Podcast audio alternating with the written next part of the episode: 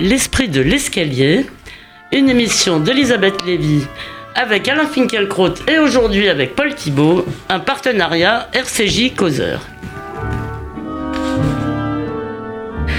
Bonjour à tous, bonjour Paul Thibault et bienvenue. Bonjour Alain Finkielkraut. Bonjour. Un grand homme, la patrie reconnaissante. C'est avec les mots inscrits au fronton du Panthéon que Gérard Collomb a salué l'exploit de Mamoudou Gassama, le Malien de 25 ans qui a escaladé un mur pour sauver un enfant la semaine dernière. L'un de ces actes héroïques qui, selon Bernard-Henri Lévy, font, je cite, la grandeur et le génie de la France. Aujourd'hui, Mamoudou Gassama a des papiers en règle, un job chez les pompiers, une conseillère presse et même plusieurs faux comptes Twitter créés par de petits malins. Et signe ultime de son intégration rapide, une palanquée de sites d'information se demande gravement pourquoi le jeune homme n'a pas hier soir participé à On n'est pas couché. On peut saluer l'héroïsme d'un homme et approuver, le, et approuver le fait que son éminente contribution à la société française lui valu sa régularisation, voire sa naturalisation annoncée pendant trois ans, mais on peut aussi s'interroger sur la façon dont il est devenu, pour certains, le symbole vivant des bienfaits de l'immigration. Du reste, c'est pour cette raison même que cette réception à l'Élysée a été doublement critiqué. Si les uns y ont vu la volonté de faire oublier une politique d'immigration, je cite, inhumaine et brutale, les autres redoutent un chantage à l'émotion destiné à leur faire accepter l'ouverture croissante de nos frontières et son corollaire, l'installation subreptice d'un modèle multiculturaliste qui, pour le coup, n'appartient pas vraiment au génie français.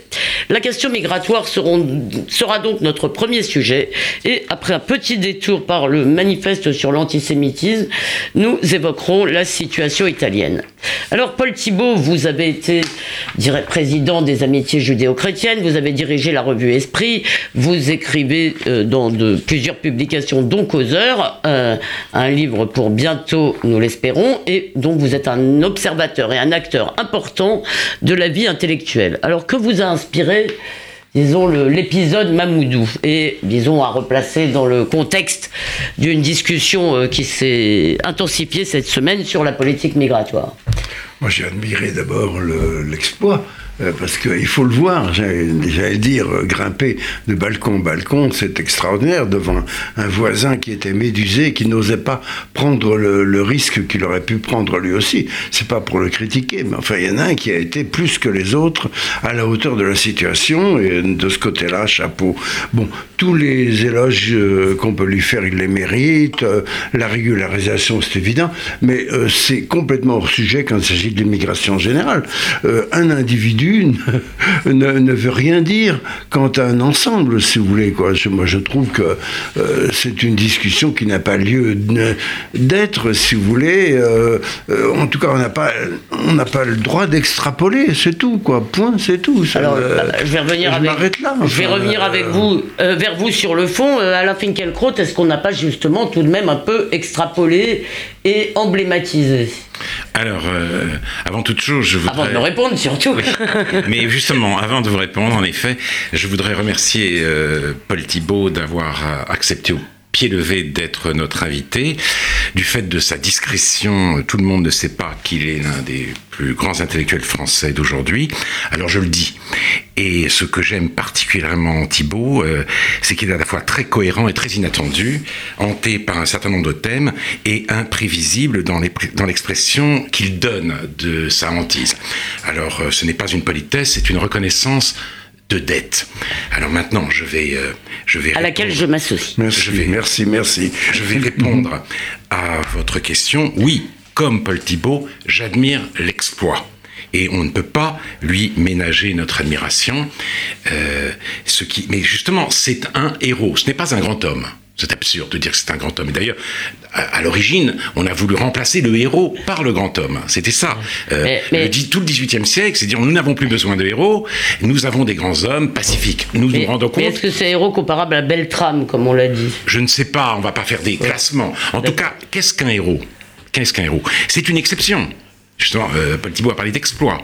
C'est quelqu'un qui transcende la règle commune, qui fait ce que nous ne pouvons pas faire parce que nous avons peur, parce que nous ne sommes pas assez forts, enfin toutes sortes de raisons et donc d'où l'admiration que nous pouvons lui vouer. Mais là où le bas blesse, vous l'avez dit euh, et, Elisabeth, c'est que de ce héros, ce héros, on a voulu l'ériger en symbole.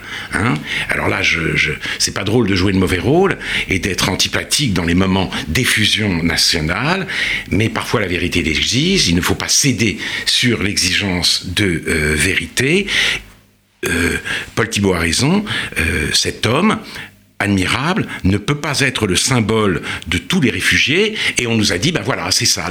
L'immigration les migrants c'est ça. C'est des gens qui euh, nous veulent faire notre bien et auxquels nous refusons de tendre la main oui, c'est un peu le, disons, le discours du parti de l'immigration. Et Emmanuel Macron, disons, a fait avec son fameux en même temps. D'un côté, il le reçoit et donne donc une signification politique à son acte. Et il dit ce n'est pas une exception. Mais il faut euh, si vous me permettez, vous vouliez rajouter quelque chose alors Oui, je voulais. Allez-y. Euh, je, je, voulais rajouter beaucoup de choses, mais je n'en rajouterai qu'une. Rajoutez-en euh, Je crois que Rioufol a eu raison de souligner que le geste de Marin, jeune lyonnais grièvement blessé en 2016 pour être venu à l'aide d'un couple agressé parce qu'il s'embrassait, n'a pas eu droit à un tel engouement parce que justement, les, agresseurs étaient sans doute des immigrés, et on veut faire à toute force, justement, du migrant, quel qu'il soit, le héros de notre temps, et euh, on, voit, où ça mène aujourd'hui en France. Et d'ailleurs, quand il arrive qu'il y ait des, des actes négatifs de migrants, on nous dit qu'il ne faut surtout pas généraliser, euh, père d'amalgame. Maintenant, euh, Paul Thibault, je me tourne vers vous et c'est quand même à l'intellectuel catholique que je m'adresse parce que sur cette question de l'immigration, il y a un certain trouble, disons, euh, dans le monde catholique et dans la vision que nous pouvons nous en faire entre la nécessité, la vertu de l'accueil, l'accueil de l'étranger et de l'autre comme un autre soi-même, et la nécessité de préserver une certaine identité française dont le catholicisme, disons, est l'un des fonds de sauce. Alors, d'où les critiques d'ailleurs euh, dans le, certains milieux catholiques envers la position du pape. Alors, euh, euh, comment vous conciliez, vous, l'humanité et la raison ou la, ah, il, y a, une contradiction, c'est évident, entre l'universalisme euh, du Vatican, enfin du pape actuel, et puis les sondages qui montrent que les catholiques pratiquants sont assez réticents, en particulier vis-à-vis de l'islam. Ça, donc il y a une contradiction. Moi je pense que la, euh, la, conciliation, enfin euh, pratique, je dirais, c'est Bon, c'est ce que je vois faire autour de moi par un certain nombre de personnes, c'est d'aider les gens qui sont là légalement à s'intégrer. Euh, l'universalisme, c'est pas nécessairement de bousculer la loi française euh, parce que mon sentiment est plus grand que la loi française, ce qui est un truc d'un égocentrisme euh, débile, à mon avis, mais c'est de dire il y a des gens qui sont là et qui ont de la peine à se loger, qui ont de la peine à trouver du boulot, qui ont de la peine à, apprendre à parler le français, et c'est tout ça, le, le champ de travail que je vois pratiqué par un certain nombre de catholiques autour de moi, si vous voulez. Euh, euh, des gens qui. Alors, donc là, ils sont, euh, je dirais, les amis. Donc l'idée de l'accueil inconditionnel qui est prôné par certaines associations vous paraît. Et même un peu par le pape, non Il y en a, oui, ben, le, pape va dans ce sens-là. Mais c'est c'est pas dans ce registre, si vous voulez, que je me situe. Par, par contre, aider les gens à s'intégrer quand ils sont là, ça, c'est une chose tout à fait, tout à fait importante. Parce que on se, après qu'une fois qu'ils sont régularisés, ils n'ont pas nécessairement de boulot, ils n'ont pas, surtout pas de logement. Euh, c'est une chose assez dramatique. Mais avant de passer la parole à Alain Finkielkraut, est-ce que vous diriez que les flux migratoires massifs aujourd'hui sont une menace? Sont un problème, sont une, euh, disons, un danger pour euh, euh, la cohésion française ou pour l'identité française je, pense que nous n'avons pas de politique migratoire et que le, danger est moins objectif que subjectif. C'est le danger que nous ne savons pas répondre à cette situation. La pression migratoire, elle est démographique, économique, elle est absolument naturelle, si vous voulez. Et c'est pas un reproche qu'on peut faire aux, Africains de vouloir débarquer par ici, euh, si vous voulez, mais nous, nous ne savons, pas y faire, si vous voulez. Alors là, par exemple, il y a un livre tout à fait intéressant, dont d'ailleurs Alain Finkielkraut, je crois, a parlé, de Stéphane Perrier, sur la France au miroir de l'immigration, qui propose un certain nombre de mesures, si vous voulez, qui sont à la fois d'un certain côté restrictives, qui sont restrictives, qui sont de contrôle de l'immigration, mais, mais pas de fermeture, de traiter sérieusement l'immigration qui est là. Voilà la première chose, la première chose à faire. Et ça, ça suppose une nation qui soit d'un certain côté ouverte. Par exemple, euh, l'autre jour, j'ai participé à un débat, c'était chez Chevènement, enfin bon, euh, euh, et où, où quelqu'un parlait d'un lycée de, de Seine-Saint-Denis, lycée Le Corbusier, je crois Saint-Denis tout simplement, où on fait des cours d'ethnologie. et où c'est intéressant parce que on apprend aux gens à exprimer, à s'exprimer sur leur culture d'origine et à se distancier par rapport à elle. Les deux, si vous voulez, quoi. Alors là, il y a quelque, il y a des choses à faire. De la même manière, enseigner l'histoire de France.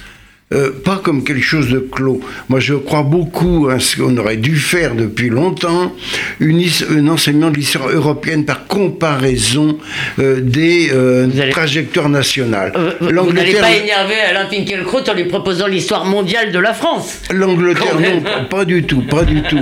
L'Angleterre n'est pas la France, l'Allemagne n'est pas la France, enfin, le, le génie tocquevillien de la comparaison, si vous voulez, c'est ça. Et là, on peut dire que la euh, on a dit la langue de l'Europe, c'est la traduction, c'est vrai, et je pense que la culture de l'Europe, c'est la comparaison.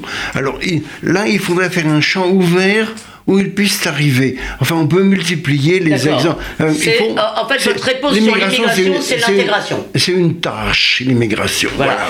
L'immigration est une tâche, je suis tout à fait d'accord avec Paul Est-ce que vous êtes d'accord sur cette oui, sur l'intégration. Non, l'immigration est une tâche et la comparaison, en effet. Une tâche avec un accent circonflexe. Oui, bien sûr. Et la comparaison doit être euh, évidemment euh, euh, mise, mise en exergue parce que elle, est peut-être le grand génie européen, mais pour que cette tâche ait des chances de s'accomplir, il faut ralentir, voire peut-être arrêter les flux migratoires. Là où les immigrés et les enfants d'immigrés sont majoritaires, ils ne peuvent pas euh, entrer dans euh, ce travail que euh, qui leur est qui leur est demandé.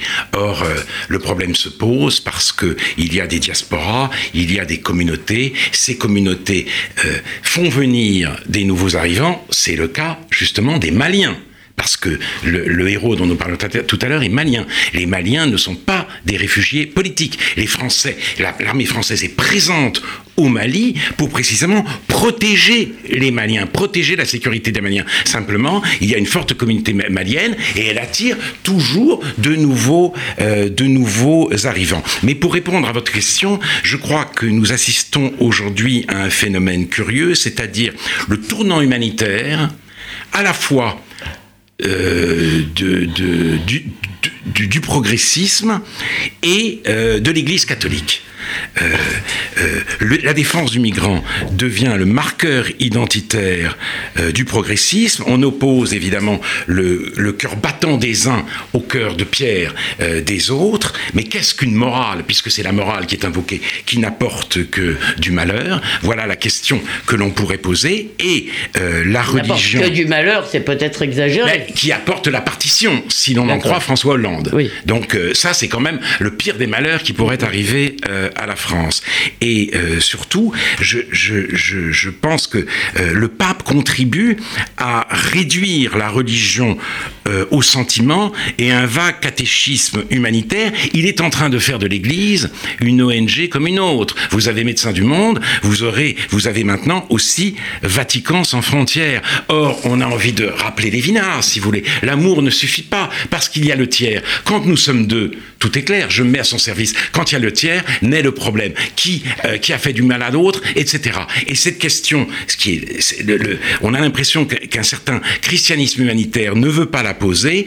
Euh, le, tiers est court-circuité et on en vient à une morale purement sentimentale et je trouve que c'est extraordinairement regrettable. Mais justement, on ne peut pas traiter les choses en disant il y a d'un côté ceux qui ont le cœur sur la main et d'autres ceux qui ont et d'autre côté ceux qui ont un cœur de pierre.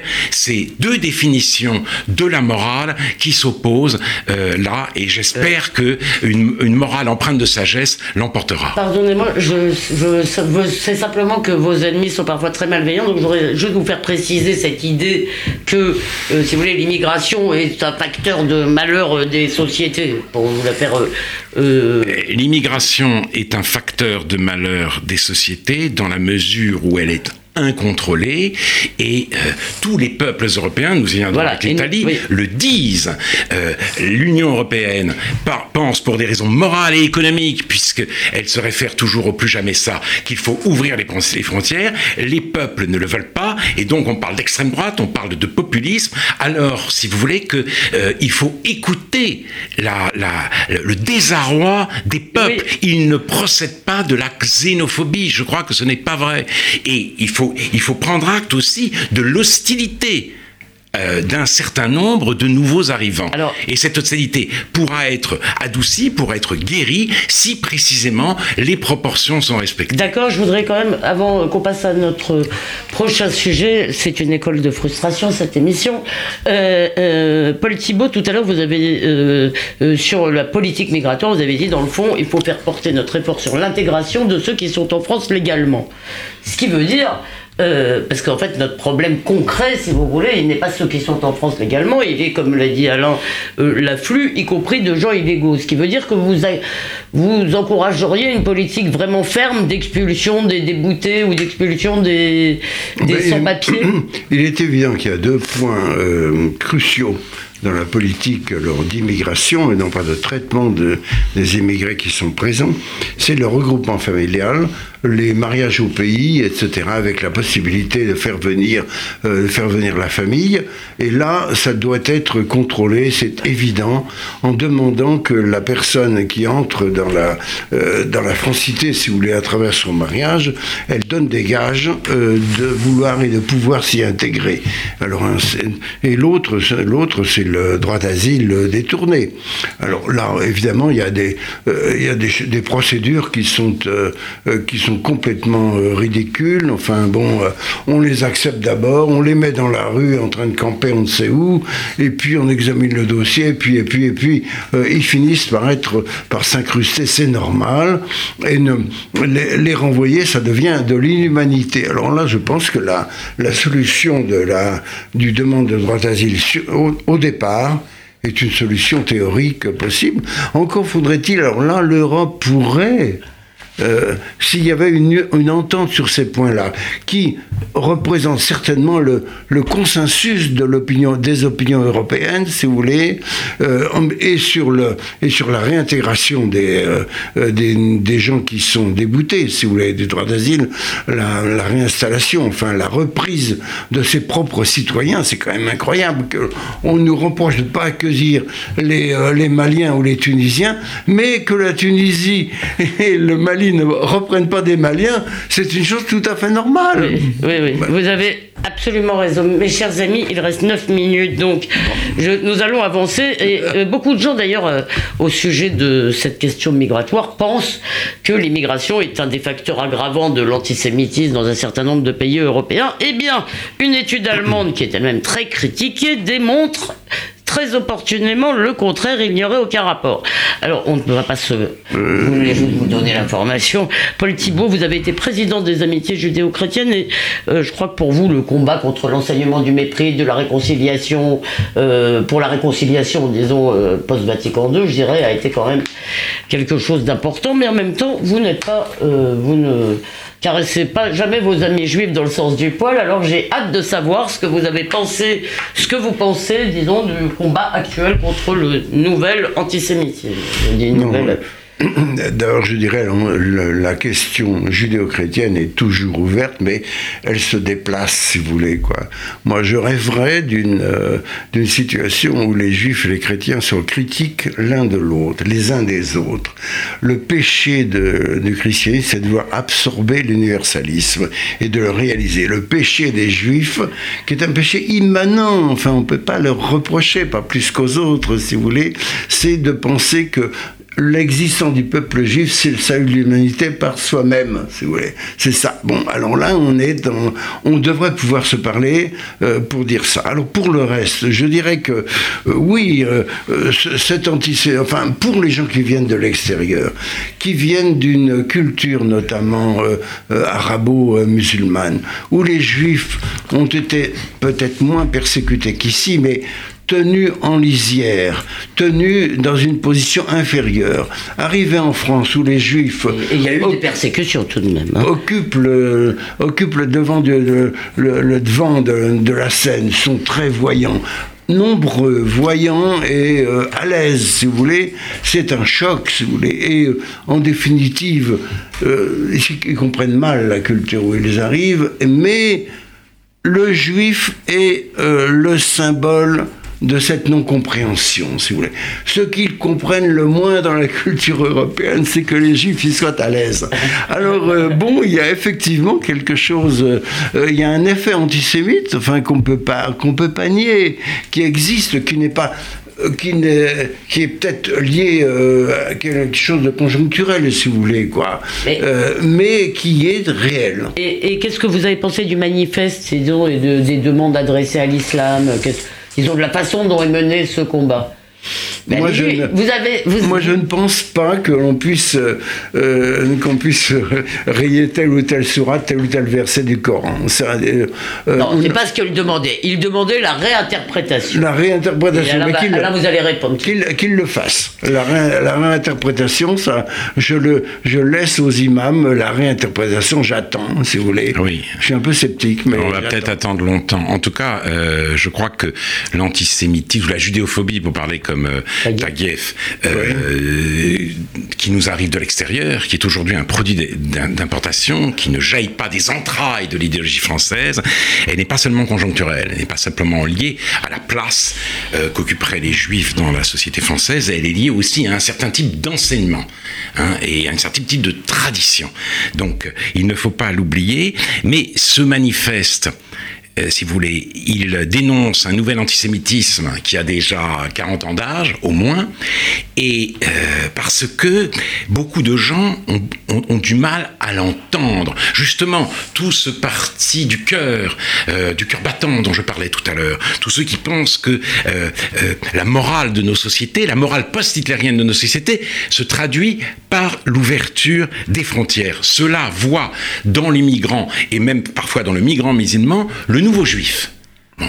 Beaucoup l'ont dit, Enzo Traverso, euh, Edoui Plenel, Luc Boltanski et d'autres. Et ce, schéma s'effondre avec l'existence du nouvel antisémitisme, d'où la résistance, d'où les contre-pétitions dont nous avons été la cible dès que le, manifeste est paru. Donc là, il y a une sorte de combat pour la vérité qui doit être mené, mais il sera d'autant plus difficile que précisément c'est toute une construction, tout un dispositif idéologique et sentimental qui est en jeu avec cette histoire. Je vais me sentir coupable toute la semaine pour euh, vous rationner la parole, cher Alain et cher Paul.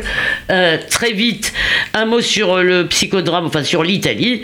Euh, donc trois mois tout de même après les élections, le nouveau chef du gouvernement, Giuseppe Conte, a prêté serment avec ses deux vice-premiers ministres, donc celui de 5, étoiles Luigi Di Maio et Matteo Salvini, le patron de la Lega. mais je vous pose deux questions à l'un et à l'autre très vite. Euh, la, première question, c'est celui de la dénomination. Est-ce que la, presse française qui essaye de plaquer un peu sur la situation ici nous dit qu'il y aurait des populistes de gauche et de l'extrême droite Expliquez-nous, Paul Thibault, comment vous appelez ces, ce gouvernement Non, moi, Par quel mot le qualifiez-vous j'avoue et, que- et comment l'Italie est-elle devenue eurosceptique J'avoue que ça m'est complètement, ça m'est d'un côté égal, mais ce qui ne m'est pas égal, c'est euh, les discours, si vous voulez, sur l'impossibilité de le, le blasphème contre l'Europe, si vous voulez quoi. Moi, je suis, enfin, tout ce qui peut en relever, que ça vienne de Juncker ou du commissaire allemand, là, euh, à l'économie, ça me révulse. Euh, pour- pour le- ce que c'est le commissaire allemand parce que tout ne le sait pas. ben, que les- la bourse allait apprendre euh, aux, Les marchés aux Italiens à voter. si vous voulez. Alors, C'est ça- le, c'est le- le commissaire européen au budget. alors, Ah, ce qui, m- ce qui m'amuse, si vous voulez, euh, fond- fondamentalement, c'est qu'on disait autrefois que l'Europe c'était euh, euh, le, le paradis. Maintenant, on dit l'Europe, on ne peut pas en sortir. Voilà, c'est le principal argument. C'est la- le, le départ serait difficile et coûteux. Ce qui est vrai d'ailleurs, mais qu'est-ce que c'est qu'un endroit dont on ne peut pas sortir Une prison? Voilà, exactement.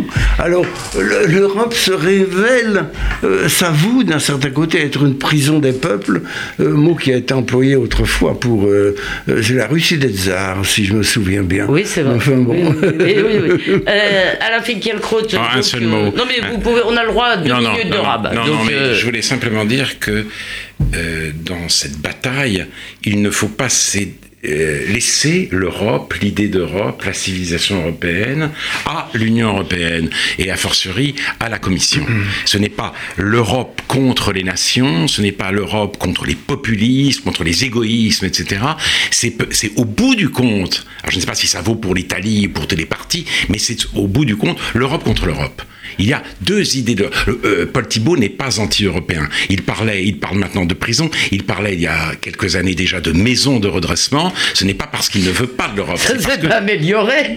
et c'est parce que euh, euh, il a une autre idée de l'Europe, de la civilisation européenne, justement de cette Europe née de la comparaison, donc pas forcément de la conflictualité, mais peut-être de l'émulation qui peut exister entre ces nations. Donc il faut refaire vivre l'Europe et non pas, si vous voulez, sortir de l'Europe. Ça n'a aucun sens de sortir de l'Europe. Mais, mais tout- vous avez. Non, peut-être, peut-être. Enfin, ça n'a aucun sens de sortir de l'Union Oui, européenne. peut-être. peut avoir, euh, Oui, oui, peut mais avoir un sens, euh, cher Alain, cher mais tout de même, pour revenir peut-être euh, euh, au sujet du départ, ce qui s'est passé, c'est que l'Italie était un pays mais ultra-européiste. Enfin, je veux dire, c'était, c'est tous les sondages jusqu'à il y a une date très récente. Et c'est l'immigration.